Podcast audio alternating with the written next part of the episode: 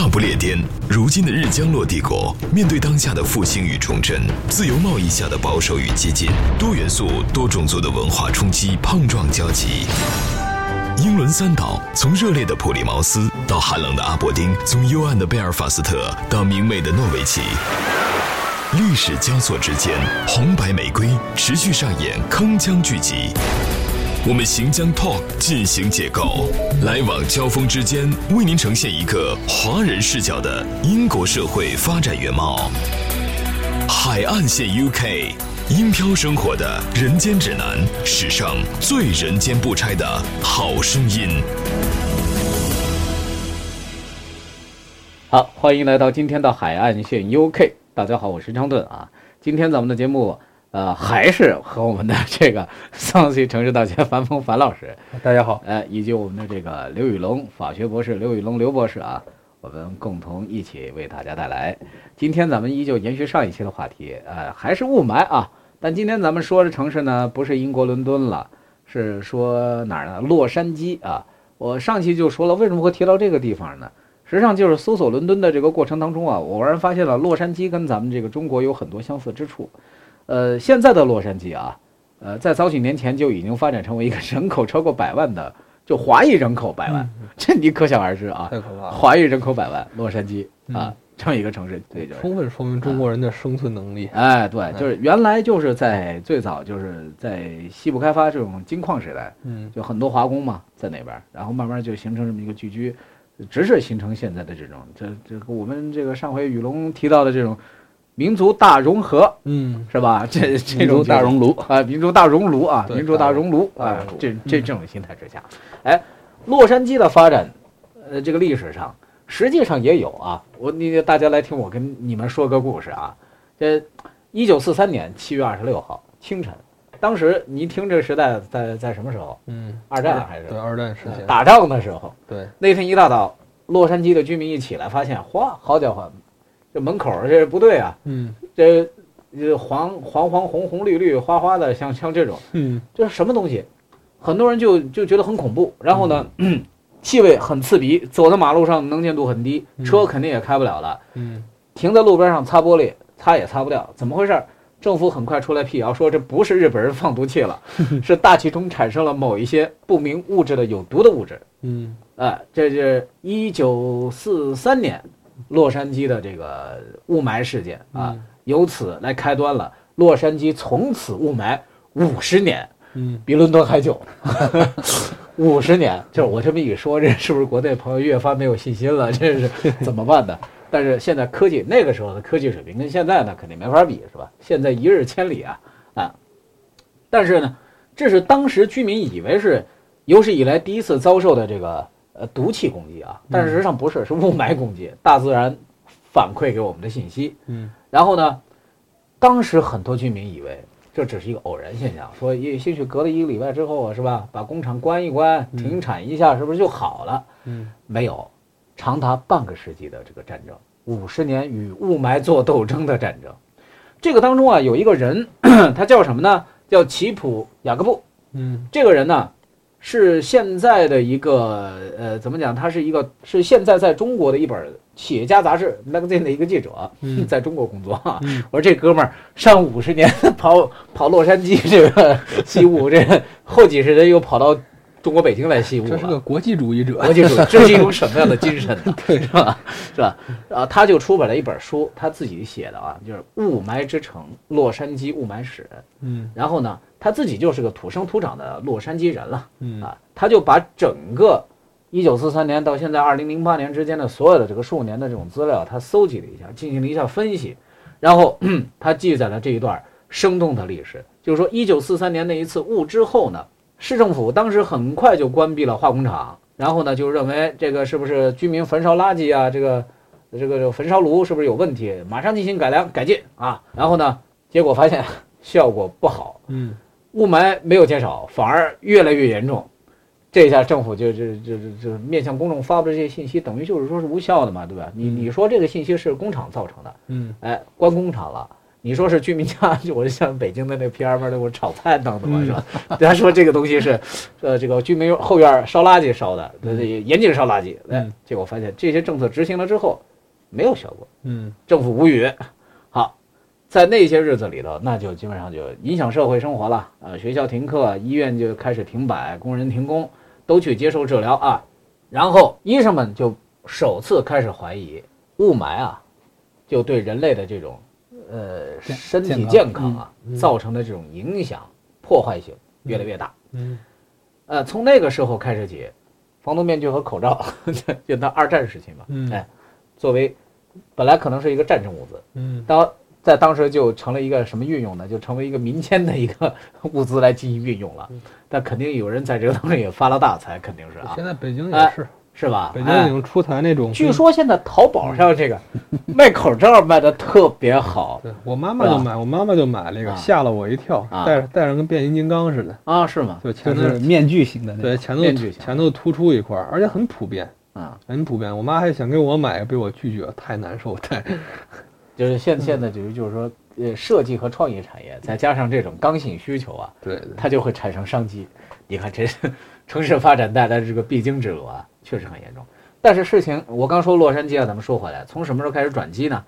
一九五零年，这差不多就去了七年时间了，已经。你看，在这么长时间里头，这个问题没有找到答案，七年时间。嗯，我再回想我们北京这块，迅速找到答案，这也就一年功夫嘛。我刚说二零一三年的一月份发现这个事儿嘛，对吧？雾霾这个事啊。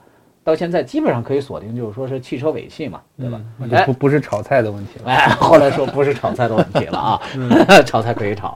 哎，是说一九五零年，一位洛杉矶的居民启动他的汽车的时候，哎，这个呃，他就发现这个，这闻的这个味儿啊，这这是就是有点不对啊。嗯。然后与此同时呢，你知道吗？当时还闹了一个什么笑话啊？很多普通市民怨声载道。当时出了一还有一个什么创意产业呢？就身处很多这个身处好莱坞很多明星啊，当时用一种很特立独行的方式表达自己的不满，干什么呢？他们发明了一个叫做雾霾罐头的一种东西，这个里头就就一个罐头，铁皮盒子里头，说这里头装的是洛杉矶的空气，然后呢，咱俩就是说关系不好，是不是？咱给你寄一个，说你这个把这个罐头行为艺术啊送给他吧，把这个罐头送给他吧，就是说你有敌人吗？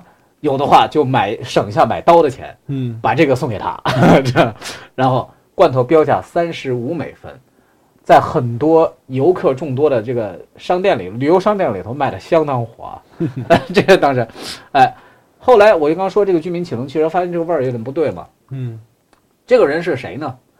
他是加州理工学院的荷兰科学家啊，叫哈根斯米特，嗯，他就对于这个事儿啊。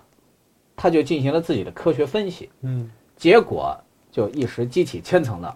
他首先证实了雾霾的罪魁祸首就是汽车尾气啊。当时咱们注意一下时间啊，是在一九五零年啊。咱们证实这个事儿是在二零一三年 年末还是？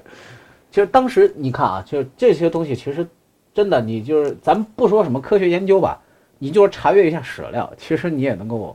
能够发现这个里头很多踪迹和脉络，嗯，它是就比如说一个病症啊，或者说一某某某一个这个这个起源的一个基因，它是怎么来的？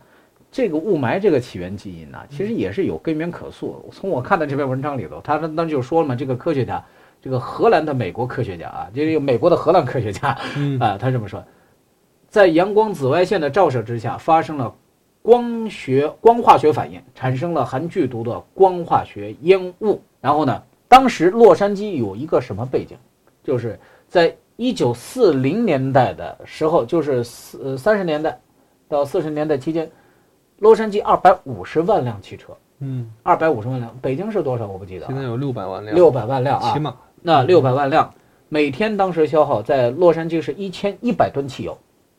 我记得当时内陆省份城市大概在两年前、三年前，大概一般的内陆城市啊，就是。保保持在大概一百二十万上下机动车保有量，北京那当然肯定更多，像咱们樊老师武汉那那肯定更大，对吧？但我记得长沙基本上大概就一百二十万上下，可能刚刚到，可能刚刚到才啊。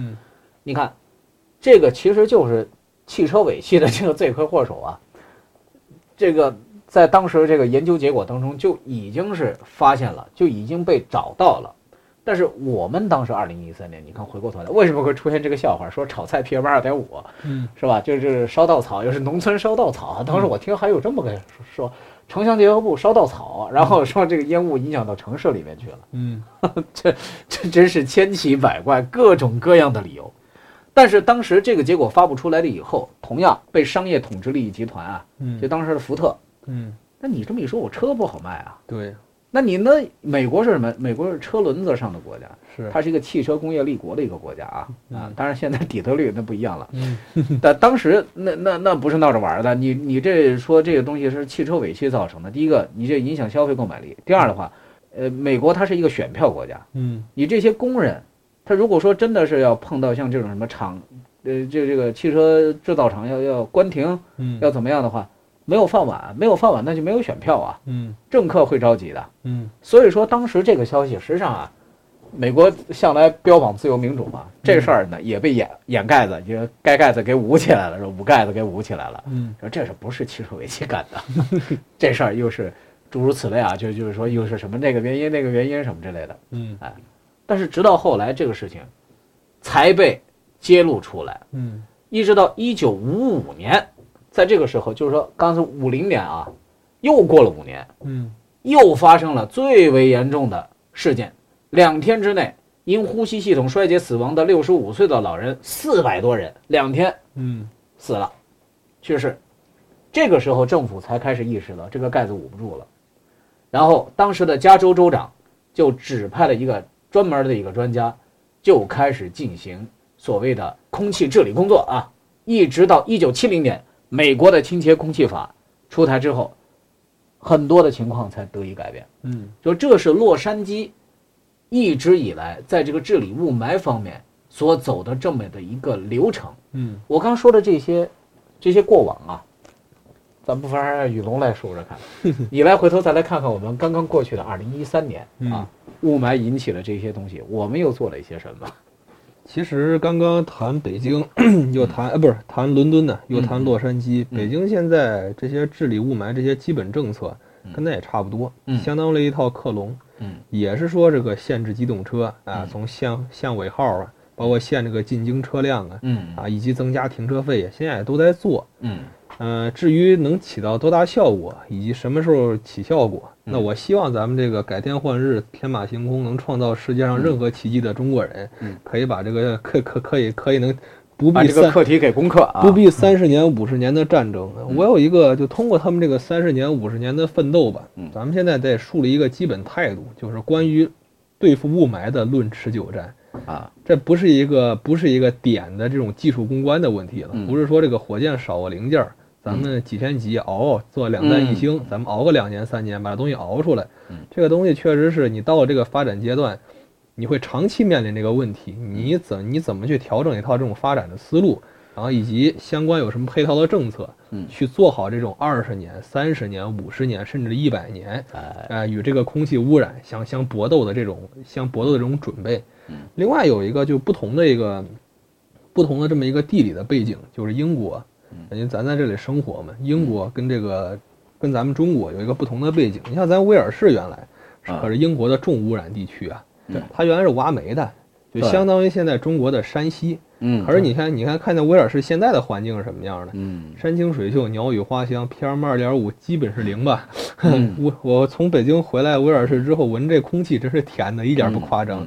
然后据说是前段时间最严重的，好像就是二十。对对对，最严重二十啊！对，也也也就也就这个水平了。就你在这个海边上走，你能闻，你能闻，你能闻见海里头那个很天然的那种味道，草啊、沙滩，你能闻到这种味道。北京不可能啊，北京所有味道现在都统一了。啊，为什么会这样？就威尔士当年这个污染这么严重，它开采这么厉害，就为什么现在能恢复到这个程度？嗯，那是跟它的这个温带海洋性气候，跟它这个各个方面这个东西有关的。它生态恢复力强。嗯，相对强，它破坏起来，当然它也怕破坏，但它破坏起来恢复的难度没有咱们中国那么大。你像山西目前，目前这种开采啊，再回来就很难了。我有一个朋友，他是学学地质的，他跟我讲过，就是山西那个煤深，威尔士的煤相对浅，浅。一个动物煤，一个植物煤，那当然很很多很专业上的东西很不同，嗯。包括咱们这个结合到这个伦敦，结合到这个洛杉矶这个具体情况，咱们看北京啊，包括看中国这个三分之一三分之一这个国土，嗯是不是会有这么一个情况，就咱们的论持久战可能打起来比他们还要艰巨，因为本身中国这个情况在这里放着呢。嗯可能就是，而且情况又这么复杂，每个城市都情况都不一样。哎你不像不像英国，英国基本上还是一个在咱们脑海里脑海里勾勒，哎，大很多城市这个结构还都差不多，嗯这个山川山川地貌还都差不多。中国千奇百怪，嗯。包括我这次回老家走走这三个城市，郑州、嗯。南阳、嗯。北京，截然不同的三个功能定位都不同，却截然不同的城市，但问题全是一样的，问题全是一样，你怎么治理，你又不能用一样的方法治理。嗯。所以我想这个我包括限号，你也不能每个城市都限号啊。嗯。有些城市你还得鼓励它发展的，像南阳这种那个南阳这种级别的城市，你得鼓励它发展。嗯所以咱们这个实在是任重而道远，咱们这个论持久战得好好写这部书。哎是哎哎，海岸线 UK，咱们宣传片过后，接着回来咱们继续再说。三位相加百岁有余的海漂男子，他们各自有着怎样的异域人生？上了年纪的一个老太太，她经常坐在那，她过路的人，她就会不由自主的会呃请她抽支烟。腐国生活的林林总总，海漂一族又有着怎样的喜乐悲欢与异想天开？伦敦的这个警察局打了一个电话给手下，大不列颠，如今的日将落帝国，面对当下的复兴与重振，多元素、多种族的文化冲击大行其道，在这片孤岛之上，将会有着怎样的碰撞与交集？我们将 Talk 进行解构，往来谈笑之间，为您呈现一个华人视角的真实英国社会。以至于到现在，就是他的国旗都没有出现在英国国旗上，就是联合的比较早。我们要求收听的您有文化、有底蕴、有追求，还有中国梦。海岸线 UK，海岸线 UK，英漂生活的人间指南，史上最人间不拆的好声音。好，海岸线 UK，大家好，这里是英伦海漂男子这个呵 呵人见不拆最佳组合啊。呃，今天咱们说到的是洛杉矶的雾霾。哎，刚我们与龙兄啊就对比了这个国内的一些城市目前的一些治理的一些现状啊。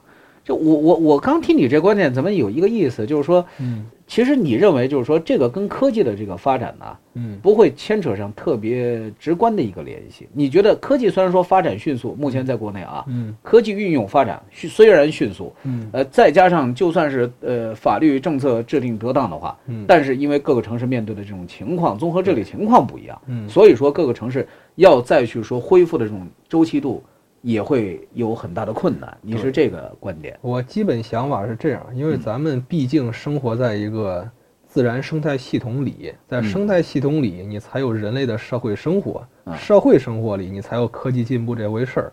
它的层次是这样的，嗯你得一层一层的倒。就咱们这个最大的这个罩，最外面的这个罩，其实咱们的地球，是咱们的这个生态系统。嗯所以你要是想办法的话，你到底从哪里突破？你是从最大的环，你是从外边往里凿，你还是从这个核往外凿？这个都牵扯到将来咱们就怎么着做这个论持久战，怎么着做这个长治久安这个问题。嗯当然了，汽车非常重要的一个因素，可是我觉得咱们中国治理任何问题，科技都不是问题。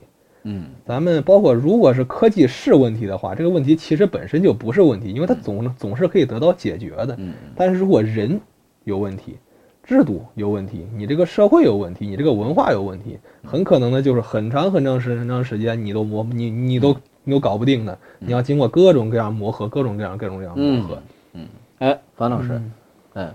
对我我是这样看这个问题的，就是，呃，包括像之前伦敦的这个出现这个雾，包括像那个刘玉龙刚才提到的，嗯。就是威尔士过去是一个煤矿煤矿的一个工业的地区，嗯。污染的严重，但是他们现在很快这个植被就能够恢复，嗯。这个原因，这个除了是他们这个政府治理的治理的原因之外，嗯。我认为还有一个工业转移的原因。嗯嗯。就是说，他们英国政府把威尔士地区的煤矿关了，但是然后呢，撒切尔干的吧？嗯，对，但是他们的能源需求并没有减少。撒切尔也没有想到，说我身后百年这这 还做了一件有益于社会和人民的事情啊，有益于英国人民，谁知道他转移到哪儿去了？对啊，对，比如说我们老师给我们讲一个例子，就是威尔士的山谷里面过去有各种各样的这种重工业，嗯，其中的其中的一些工业就是一些工业转移到了中国去了。之后，当地的这个山谷里的人就一下子就失业了，嗯，出现这种情况，就是说，并不是说，是说因为英国它它那关闭了煤矿，是因为它找到了，比如说新的能源解决的办法，不是的，而是一种实际上是一种工业转移，嗯，转移到了，但是由此会带来阵痛啊，对，转移到了对，而且它是转移到了更加的相对于的发展中国家去了。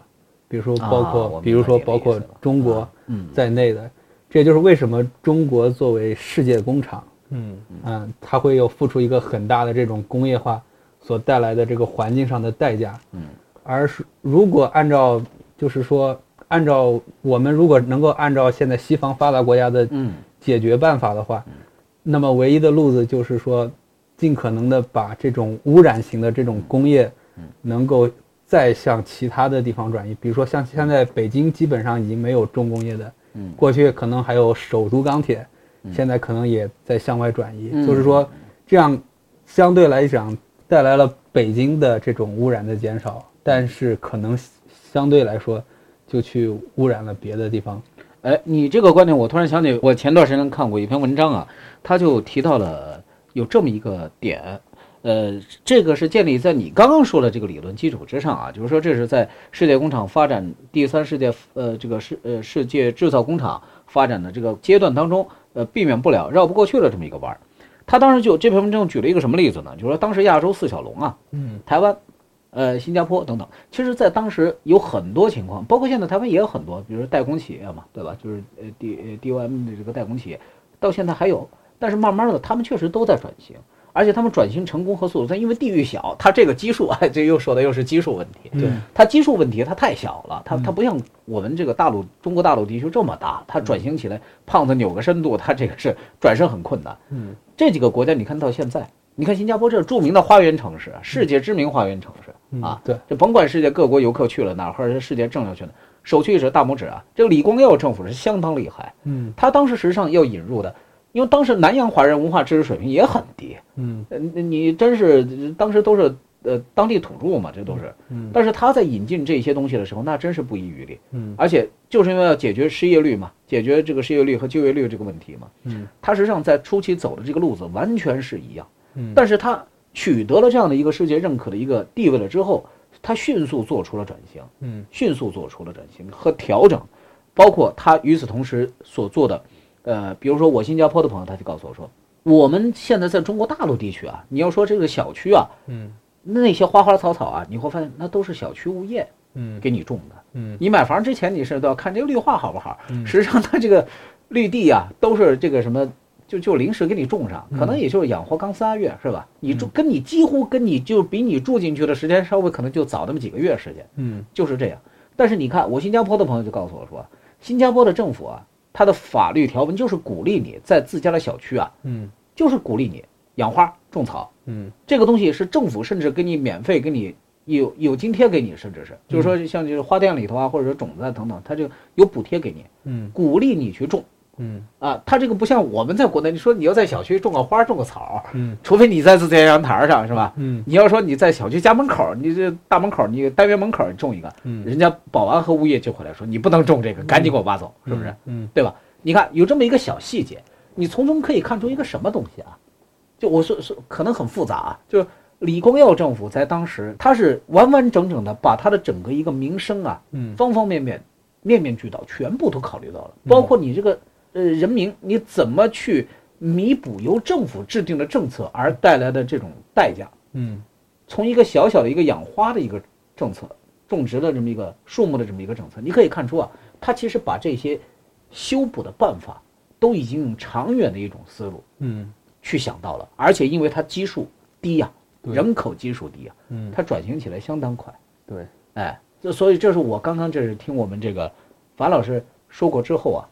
考我，我想我所想到的，如果说咱们再说回英国，上回咱们那个另外一位这个光头博士林博士啊 来的时候，刚从英格兰过来，他就跟我说过，说威尔士怎么分类垃圾的东西怎么这么复杂呀？嗯，他说我在英格兰生活这么些年，我从来不知道怎么要去分垃圾。嗯，英格兰从来不提倡这些东西，真麻烦，太麻烦了。嗯，但这是因为他个人感官上啊，就是说，因为一个小小的一个策略而引起的一个生活不便，嗯，不便利啊。